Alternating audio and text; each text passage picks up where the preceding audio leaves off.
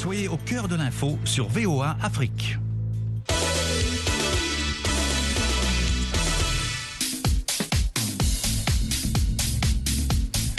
Bonsoir à tous et à toutes. Merci Jean-Roger. Yacouba Ouedraoui, effectivement avec vous. Ravi donc de vous retrouver pour Sporama sur VO Afrique. Et comme chaque semaine, les résultats, les analyses et vos commentaires, chers auditeurs, hein, sur notre page Facebook. Nos consultants sont là pour vous éclairer. J'ai salué Jules Valentin Goué depuis Libreville au Gabon. Jules, bonsoir. Bonsoir Yacouba, bonsoir à tous. Élisée Mpatine est en direct depuis Boyukon au Bénin. Élisée, bonsoir. Oui, bonsoir Yacouba et bonsoir à tous. Et nous retrouvons Amdine Si à Columbus dans l'Ohio, ici aux États-Unis. Amdine, bonsoir. Bonsoir Yacouba et bonsoir à tous les auditeurs de la Afrique. Merci à tous de votre présence et à vous, chers auditeurs, de rester à l'écoute. Nous parlons bien évidemment ce soir de football avec les matchs des éliminatoires de la Cannes Côte d'Ivoire 2023 prévus donc pour janvier 2024. Les matchs de la quatrième journée de ces éliminatoires là se poursuivent hein, ce lundi. Dans la poule A, le Nigeria reprend la tête du groupe après sa victoire 1-0 devant la Guinée-Bissau. Victoire 2-0 en déplacement aussi hein, de la Sierra Leone sur le terrain de Sao Tomé. Les Lone Stars sont classés troisième hein, du groupe A avec 5 points. Élysée, les Super Eagles comptent désormais 9 points et ils sont presque.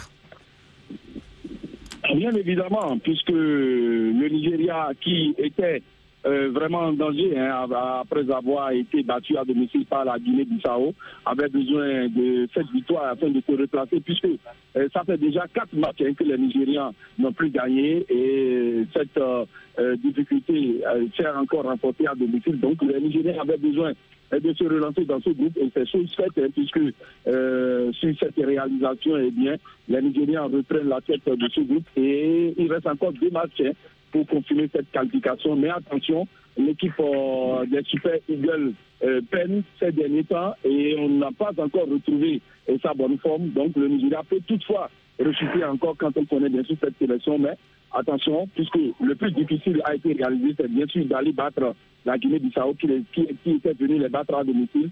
Les choses faites et on espère que les Nigériens vont se reprendre afin de valider leur ticket pour cette canne qui aura lieu en Côte d'Ivoire. C'est tout le mal qu'on souhaite à la bande, donc à Victor Osimhen. Alors, dans la poule hein, le Cameroun a été accroché par la Namibie 1-1 vendredi et devra donc sortir le grand jeu demain pour prendre le large hein, à la tête de ce groupe. Jules, les Lions indomptables se doivent quand même de s'affirmer davantage dans cette poule. C'est possible jusqu'ici. Hein. Oui, Yacouba, il faut dire que tels qu'ils étaient, ils sont logés dans cette poule C, ils étaient largement favoris. Mais il faut savoir que les Lions indomptables se sont heurtés à deux problèmes pour le moment. L'absence de leur poids titulaire de l'attaque, Aboubakar, Choupo-Moti et, et, et Toko Ikambi pour des raisons diverses. Oui, mais donc les, là, ils ont eu beaucoup du mal à venir à bout de la Namibie, mais seulement toutes leurs chances sont entre leurs mains puisqu'ils ont réussi une égalisation malgré la défense faite touffue de la Namibie. Ils ont réussi à égaliser à la 72e minute et ont raté beaucoup d'occasions. Donc je pense que le match retour en Namibie sera un match très engagé et les Camerounais préfèrent souvent jouer à l'extérieur qu'à domicile. Donc Namibie, Cameroun, c'est donc demain. Dans le groupe K, avec un point chacun, le Libéria et l'Afrique du Sud s'affrontent toujours demain dans une opération relance. Et dans la poule D, la Guinée pourrait reprendre la tête de ce groupe-là en cas de victoire dans son match en cours devant l'Éthiopie. En attendant donc la sortie demain mardi de l'Égypte devant le Malawi. Amdine, avec six points chacune pour la Guinée et l'Égypte et trois points chacun pour le Malawi, bien sûr, et l'Éthiopie. Tout reste possible dans cette poule. Tout à fait, Yacouba. Tout reste possible dans ce groupe D où l'Égypte est en tête avec 6 points suivi euh, de la Guinée. Mais comme vous l'avez dit, hein, le Malawi et l'Éthiopie sont à 3 points. Donc tout reste jouable. Donc il faudra quand même négocier euh, les matchs retour parce qu'on entame euh, les phases de retour. Encore trois matchs à jouer. Mais je pense que balotage un peu favorable à l'Égypte et à la Guinée mais rien n'est encore perdu pour le Malawi et l'Éthiopie. Amdine, je reste avec vous. Il y a ce petit souci justement avec la Guinée qui disait qu'elle allait être prête hein, pour accueillir la Cannes 2025 à domicile. Mais la Guinée qui évolue pendant ses éliminatoires à l'extérieur, faute de stade homologué dans son pays. C'est quand même paradoxal. Les, les, les, Guinéens qui sont obligés euh, de recevoir leur adversaire au Maroc, euh, c'est inadmissible pour un pays qui voulait organiser la Coupe d'Afrique des Nations. Moi, je me demande comment ça se fait. La Guinée n'a pas un seul stade homologué par la Confédération africaine de football. C'est très grave. Les responsables du football guinéen et les autorités, je veux parler euh, de l'État. L'État doit prendre ces considérations en charge puisque c'est inadmissible. C'est pas normal. La Guinée est un pays de sport et particulièrement un pays de football. Si la Guinée s'organise, si on met les moyens, la Guinée peut avoir de bons résultats. Mais le fait de recevoir à l'extérieur, c'est quoi? Tu joues contre ton adversaire deux fois à l'extérieur. Tu le, reçois à l'extérieur. Donc, toi, tu n'as même pas la possibilité de jouer chez toi. de faire, de faire plaisir à ton public. pas la possibilité de voir leur équipe. C'est grave. La République centrafricaine s'est relancée hein, grâce à sa victoire face à Madagascar, 2 buts à 0 avec 7 points. Les fauves du Bazoubangi occupent désormais la deuxième place du groupe E donc devant l'Angola qui a fait match nul 1-1 avec le leader le Ghana 8 points. Dans le groupe F, l'Algérie a arraché hein, sa qualification pour cette canne grâce à sa victoire 1 à 0 face au Niger et dans la poule J, la Tunisie qui affronte la Libye demain mardi y est presque. Amin Birouk nous parle de ces deux équipes maghrébines. Qualification ce soir de l'Algérie Yacouba pour la prochaine édition de la Cannes. Les Fennecs ont dominé par la plus courte démarche l'équipe du Niger sur le score d'un but à zéro grâce à une réalisation de Bounedjah à la sixième minute. Les Algériens ont connu des difficultés dans le jeu comme euh, quatre jours plus tôt à domicile à Alger, deux buts à un, étant même mené au score euh, par des Nigériens très entreprenants, très courageux qui euh, ne possèdent pour l'instant que deux points quatre rencontres et qui devront cravacher dur pour pouvoir gagner leur place parmi l'élite du continent. En revanche, ça se passe mieux pour la Tunisie. Euh, vendredi à Rades, les Aigles de Carthage ont dominé leurs voisins libyens sur le score de 3-0 avec du spectacle, de l'efficacité, avec euh, en chef d'orchestre le jeune euh, Hannibal, Hannibal de Manchester United. L'absence de Msekni au match retour sera-t-elle préjudiciable? Parce que il avait ouvert le score à, Rades. C'est le guide de cette équipe, c'est son leader. Il manquera ce match tout comme Montasser Talbi pour cause de blessure. L'entraîneur euh, Jalel Kadri a dû rappeler deux jeunes du cru, deux jeunes du championnat tunisien, pour essayer bien évidemment de, compléter un groupe, un groupe qui vit bien et qui a prouvé qu'il était capable de se qualifier également dès le match retour demain euh, face à une équipe libyenne qui n'a en revanche montré euh, pas grand-chose et qui s'est contenté du défi physique. On verra si les Libyens vont pouvoir prendre leur revanche et surtout mettre un peu plus de piment dans leur jeu. Voilà, qui est bien dit. Alors, on, va revenir hein, sur cette équipe du Ghana, Élysée. Le Ghana qui fait match nul avec l'Angola et match nul qui arrange plutôt les Centrafricains. Quelle analyse vous faites hein, de ce groupe-là? Oui, euh, Yacouba, il faut dire que euh, ce nul, c'est vrai, arrange les Ghanéens hein, puisque euh, sont désormais en tête euh, dans cette poule à trois points des Angolais justement. Mais c'est la prochaine journée qui va tout déterminer puisque là, les Ghanéens auront besoin d'une victoire pour valider leur qualification. Hein. Attention à cette équipe centrafricaine qui vient d'aligner deux victoires de suite. Hein. Donc c'est une grosse performance puisque euh, après le départ de Konobia, le milieu terrain de l'Atlético Madrid, eh bien, il est revenu sur sa division. Aujourd'hui, il a rejoint la tanière des Basougan, des pauvres de qui arrive. Donc aujourd'hui, il y a une confiance qui est au sein de cette sélection. Donc attention à la prochaine journée, puisque les Centrafricains savent qu'ils ont une finale à jouer contre le Ghana. Donc les Ghanéens, aux Ghanéens maintenant de savoir gérer euh, cette implication, puisque ça ira très vite, très très vite hein, dans, dans, ce groupe. L'Angola aussi qui n'est pas encore éliminé. Donc attention à ces Ghanéens. C'est vrai qu'ils sont prêts, ils sont en tête de ce groupe, mais il ne faut pas leur interdire dans le groupe G, le Congo a battu le Soudan du Sud 1 à 0 pour se positionner donc deuxième devant la Gambie qui fait face demain mardi au Mali. Amdine, un match nul hein, suffirait aux aigles maliens qui comptent jusqu'ici en tout cas trois victoires en trois sorties. Oui, un parcours sans faute hein, pour les Maliens qui vont peut-être composer le ticket puisque en cas de match nul, comme vous l'avez dit, ils vont se qualifier pour la Coupe d'Afrique des Nations qui est prévue à Côte d'Ivoire. En tout cas, c'est une bonne performance hein, pour ces Maliens. Et il fallait quand même battre les Scorpions de la Gambie, puisque c'est un derby ouest-africain. et les Gambiens qui ils sont galvanisés par les récentes qualifications à la Coupe d'Afrique des Nations et, bon, sont venus avec euh, beaucoup de, de, euh, d'ambition, beaucoup d'espoir, mais ils sont tombés, les Gambiens sont tombés sur une très bonne équipe malienne, vraiment. Pour ces éliminatoires, le, euh, le Mali fait partie euh, des meilleures formations, puisque comme le Sénégal et le Burkina Faso, le Mali est en train de réaliser un parcours sans faute et les Maliens sont presque qualifiés pour cette canne. Yacouba. Voilà, les Maliens qui ont donc besoin, je le rappelle, hein, d'un seul point demain face à la Gambie pour assurer donc leur présence du côté d'Abidjan. Ne bougez pas, vous suivez Sporama, suivez Afrique. L'émission revient dans quelques secondes.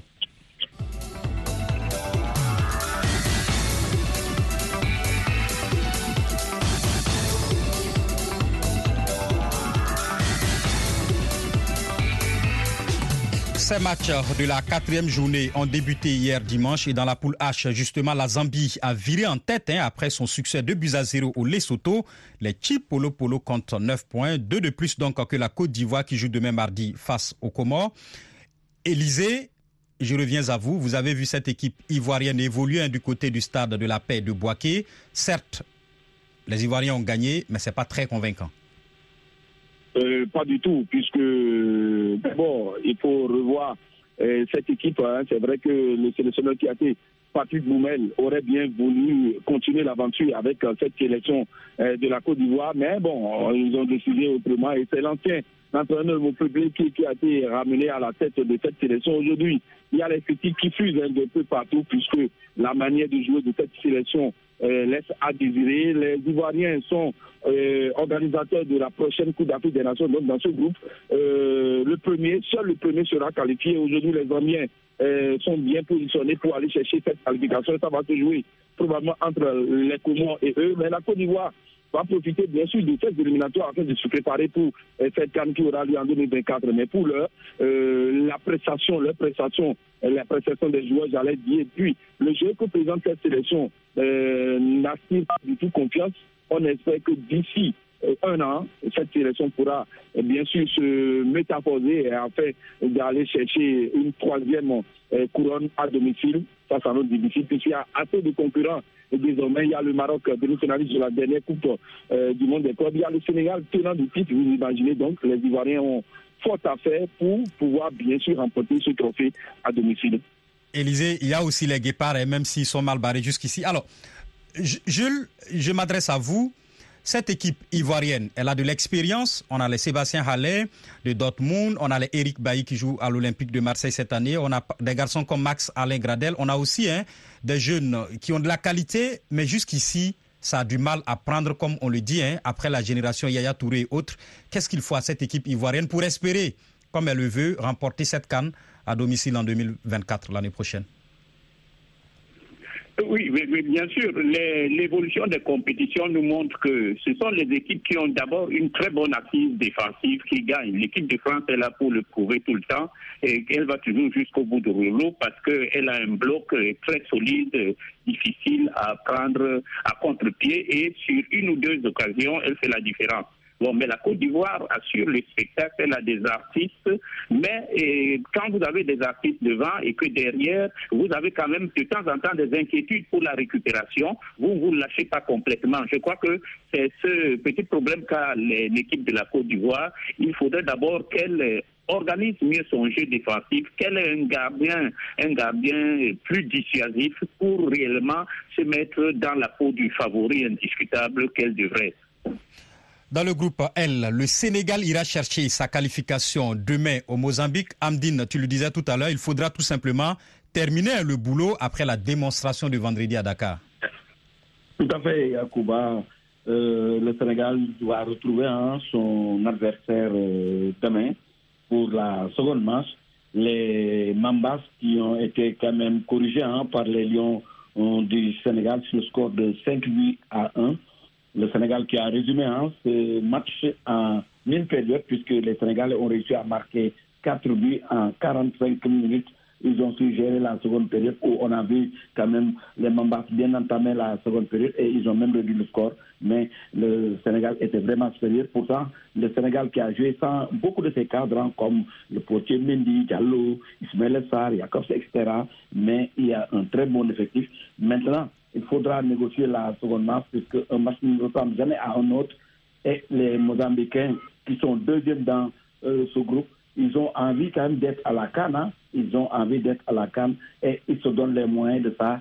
Et la fédération a d'ailleurs euh, promis euh, une prime spéciale hein, en cas de victoire face aux Lions, mais ce sera très difficile puisque les Lions sont galvanisés par cette première victoire sur ce score très large, puisque depuis qu'Alif Cité est à la tête de cette équipe, c'est la première fois que le Sénégal s'impose par un tel score. Donc ce sera un match extrêmement difficile pour les Mozambicains, mais on est en football, tout reste possible. Le Sénégal doit bien négocier. Le Sénégal peut même se qualifier si jamais le Bénin de Élysée et le Rwanda se neutralisent. Le Sénégal se qualifie directement et ce sera la 17e qualification en Coupe d'Afrique pour les Lions de la Teranga Yakuba. justement, Élysée, je vous reprends. Alors, Amdine dit bien sûr qu'il compte peut-être sur un match nul hein, du, du, Bénin face au Rwanda pour se qualifier. Je parle bien sûr du, du Sénégal. Vous y croyez? Bon, le Sénégal est proche d'une qualification et ne pourra pas compter sur la performance du Rwanda ni du Bénin. le plus important, ce sont quand même la finale qui se jouera entre ces trois formations, puisque on le sait clairement, hein, le Sénégal est, est, favori dans ce groupe-là et pourra réaliser le sans faute. Aujourd'hui, le Sénégal a 9 points et pourra aller même battre le Mozambique hein, à Maputo pour avoir 10 points et déjà sur sa place de qualification. Maintenant, ça va se jouer la deuxième place se jouera entre le Bénin qui a un point, le Rwanda deux points et le Mozambique quatre points. Le Bénin a déjà laissé une chance euh, de se rapprocher de cette deuxième place, c'est d'avoir concédé de nul à domicile 1-1 contre les Rwandais. Le prochain match se joue le mercredi prochain. C'est vrai que c'est hors délai FIFA. Là, on ne comprend pas réellement la CAF qui met un match à une date et euh, hors, hors délai. date FIFA.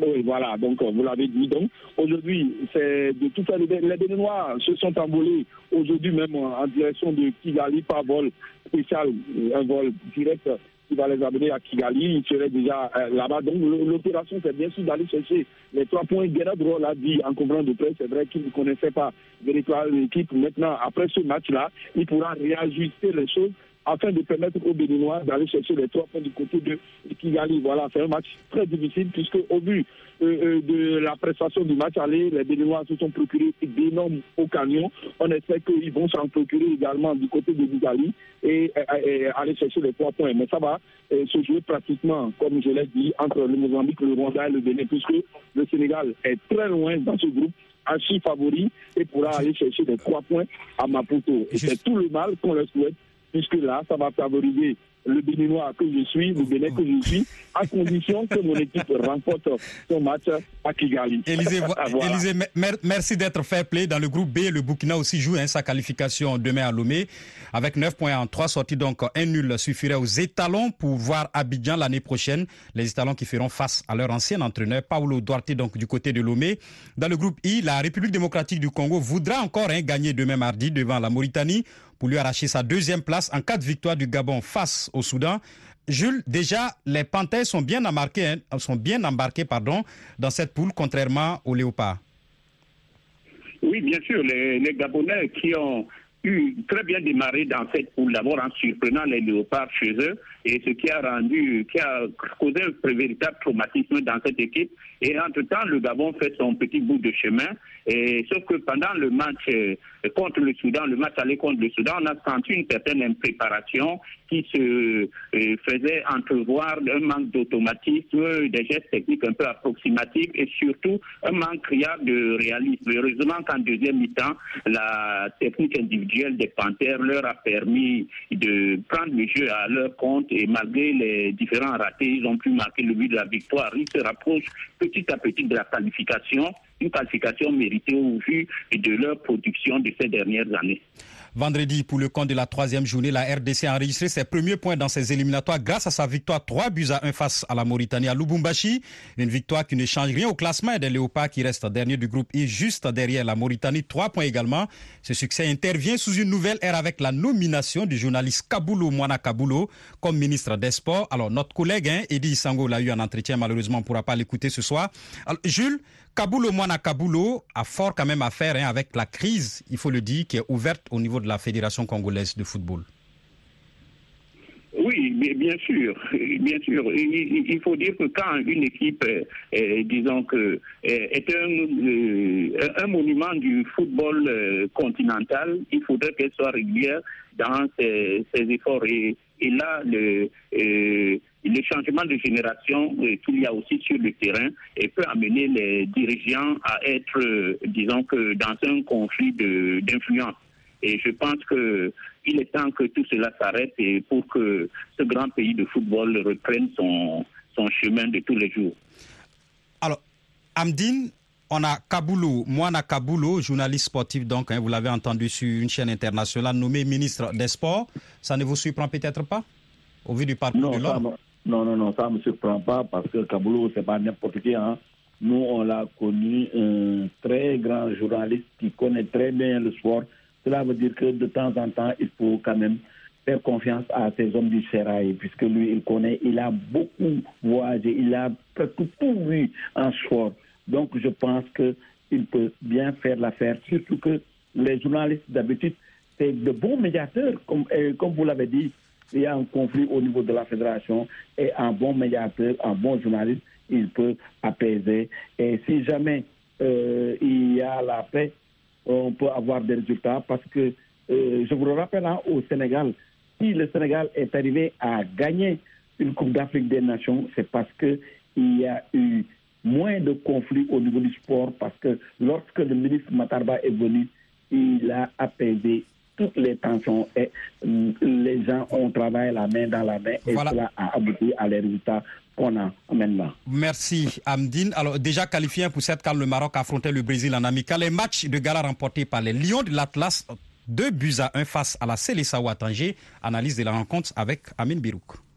Le fait d'affronter le Brésil était un énorme challenge. On pouvait euh, faire comme l'Argentine ou comme d'autres nations, fêter euh, cette euh, prouesse historique avec un adversaire de moindre calibre, mais visiblement, Walid Regragui et ses joueurs aiment les défis et ils ont pu le relever justement à Tanger devant 65 000 spectateurs. 65 000 supporters qui étaient euh, tous acquis à la cause d'une équipe qui a montré le même visage qu'au Qatar, solidaire, compact, difficile à bouger, capable de transition fulgurante, avec un état d'esprit irréprochable.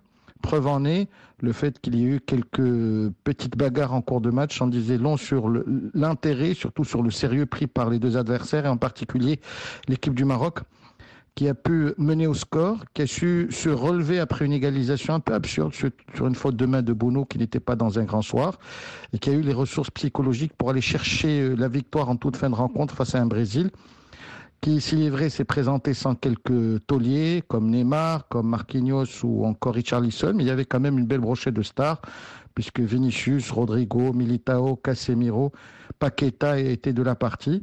C'est la première victoire d'un pays de la zone MENA sur euh, une sélection brésilienne. Ce n'est que le deuxième pays qui arrive à faire euh, un tel exploit après le Cameroun sur notre continent. Et aujourd'hui, le Maroc s'inscrit euh, dans la durée et dans la continuité avec des objectifs euh, à atteindre et notamment la Cannes 2024. Voilà, la Cannes 2024. Prochain objectif donc des Lions de l'Atlas. On va le rappeler, hein, le Brésil avait déjà été battu par le Cameroun durant la Cannes. Et maintenant, hein, c'est le Maroc qui bat la Célessao. Le mythe brésilien est-il tombé, Jules? Oui, mais il faut dire que les Brésiliens, ils jouent, quand ils jouent contre les Africains, ils jouent contre des artistes aussi et donc euh, des gens qui peuvent improviser dans le jeu et généralement ils, se trouvent aussi en difficulté. Alors on a vu la coupe des, des, des, clubs de, de, euh, du monde des clubs où euh, l'équipe brésilienne s'est aussi sentie un peu en, difficulté face aux équipes africaines et aux équipes arabes. Donc, je pense que on est exactement dans les normes. Le Maroc est une équipe en progression et il est tout à fait normal qu'elle tienne tête au Brésil ou bien qu'elle vienne à bout du Brésil. Merci beaucoup, Jules Valentin Ngoué. C'est ici hein, que nous refermons ce numéro de Sporama. Merci à nos consultants également, Élisée Mpatine et Amdine Nassi. Merci à vous, chers auditeurs, de rester à l'écoute de cette émission réalisée par Georges Léonard Sagno. Au son, c'était Keila Williams. Je suis Yacouba Ouidraogo. On va se retrouver la semaine prochaine. Mais en attendant, c'est tout de suite une nouvelle édition du journal avec Jean-Roger Bignon.